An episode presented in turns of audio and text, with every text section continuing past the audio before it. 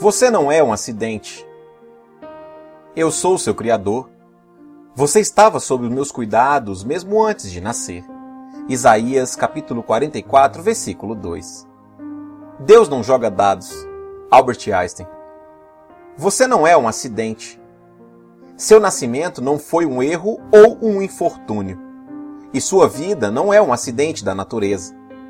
Seus pais podem não tê-lo planejado, mas Deus certamente o fez.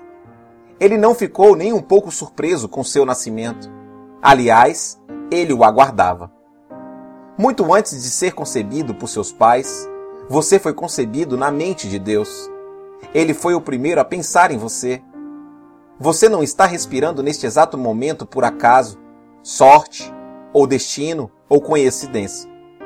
Está vivo porque Deus quis criá-lo. A Bíblia diz: o Senhor cumprirá o seu propósito para comigo. Salmos capítulo 138, versículo 8. Ele determinou cada pequeno detalhe de nosso corpo.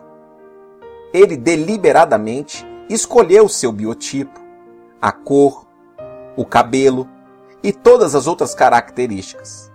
Ele fez seu corpo sob medida, exatamente do jeito que ele queria. Também determinou os talentos naturais que você possuiria e deu-lhe uma personalidade singular. A Bíblia diz: Tu me conheces por dentro e por fora. Conheces cada osso do meu corpo. Sabes exatamente como fui feito, aos poucos, como fui esculpido, do nada até ser alguma coisa. Como um livro aberto, tu me viste crescer desde a concepção até o nascimento. Todos os estágios da minha vida foram exibidos diante de ti Salmos capítulo 139, versículo 15. Deus fez você por um motivo. Isso significa que também decidiu a hora do seu nascimento e seu tempo de vida. Ele planejou seus dias de vida antecipadamente, escolhendo o momento exato de seu nascimento e de sua morte.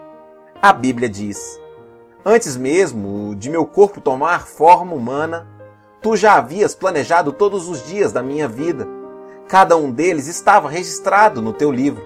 Salmos capítulo 139, versículo 16. Deus também planejou o lugar em que você nasceria e onde viveria para o propósito dele.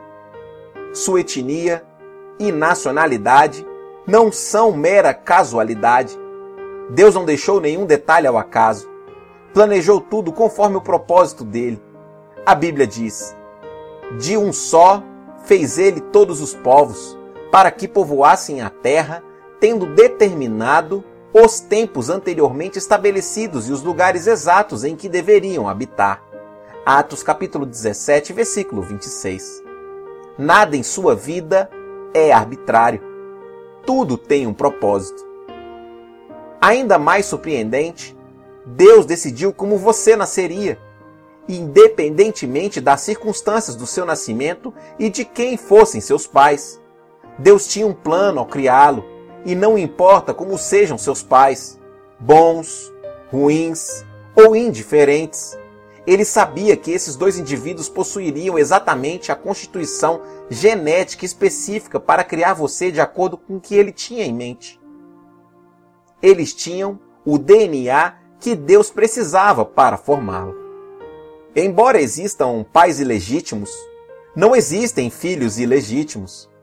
Mesmo que muitos filhos não tenham sido planejados pelos pais, não foram um imprevisto para Deus. O propósito dele levou em conta o erro humano e até mesmo o pecado. Deus nunca faz nada acidentalmente, jamais comete erros. Ele tem um motivo para tudo que concebe. Todas as plantas e animais foram planejados por Deus, e cada pessoa foi idealizada com um propósito definido.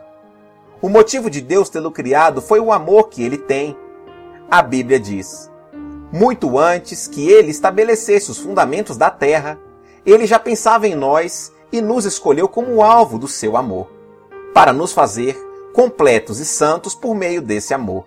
Efésios capítulo 1, versículo 4. O Senhor já pensava em você antes de criar o mundo. Na verdade, você foi o motivo de Deus tê-lo criado. Ele projetou o meio ambiente deste planeta para que pudéssemos viver nele Somos a razão de seu maior amor e o que há de mais precioso em toda a criação. Muito antes de ser concebido por seus pais, você foi concebido na mente de Deus. A Bíblia diz: Deus decidiu nos dar a vida pela palavra da verdade, a fim de que fôssemos como primícias de suas criaturas. Tiago capítulo 1, versículo 18. Isso demonstra quanto Deus o ama e o aprecia. O Senhor não age de forma aleatória. Ele planeja tudo com extrema precisão. Quanto mais os físicos, biólogos e outros cientistas aprendem sobre o universo, mais percebemos quanto ele é singularmente adequado à nossa existência, feito sob medida com as exatas especificações que tornam possível a vida humana. O Dr. Michael Delton, especialista em genética molecular humana da Universidade de Otago, Nova Zelândia, conclui: Todas as evidências disponíveis nas ciências biológicas sustentam a teoria básica de que o universo foi especialmente criado em totalidade, tendo a vida e a humanidade como principal objetivo e propósito. Um todo no qual todas as partes na realidade têm um significado e explicação nesse fato fundamental. A Bíblia fez a mesma constatação milhares de anos antes. Deus formou a terra.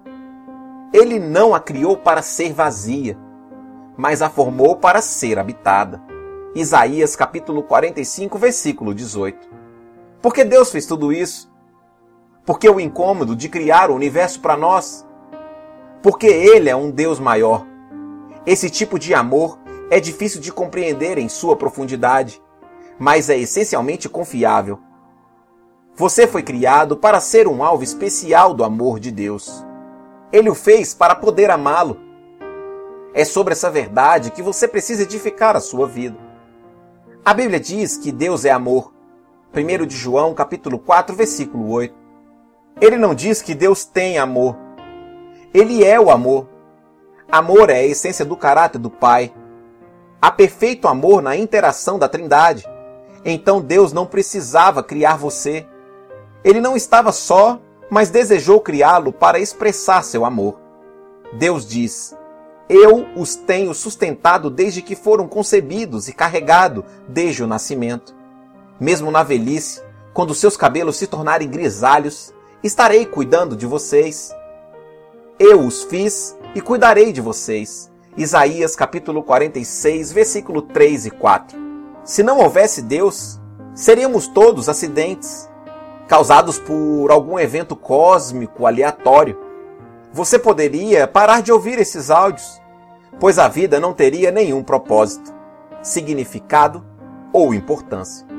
Não haveria certo nem errado, e nenhuma esperança seria alimentada para além de nossos breves anos neste mundo. Mas há um Deus que o fez, e por uma razão, assim, sua vida tem significado profundo. Descobrimos esse significado e o propósito divino somente quando tomamos Deus como ponto de referência de nossa vida. Uma paráfrase de Romanos, capítulo 12, versículo 3. O único modo de nos entendermos é pelo que Deus é e pelo que ele fez por nós, não pelo que somos e fazemos por ele.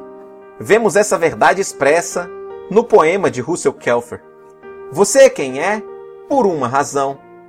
Parte de um plano inescrutável, preciosa, original e perfeita criação, denominada homem ou mulher de Deus, notável. Sua aparência tem uma razão. Nosso Deus não se enganou. Ele o teceu ainda no ventre em perfeita composição. É o fruto exato do que determinou.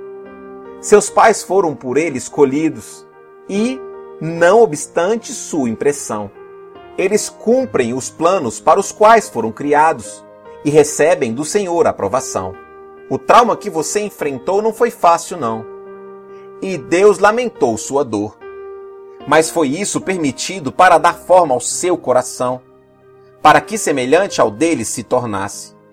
Você é quem é por uma razão, e pelo cajado do Mestre vem sendo formado. Você é quem é amado, porque há um Deus Eis a razão. Não sou um acidente. Eu sou seu Criador. Você estava sob meus cuidados mesmo antes de nascer. Isaías capítulo 44, versículo 2. Sei que Deus me criou de forma singular, que áreas de minha personalidade, formação e aparência física tenho tido dificuldade em aceitar.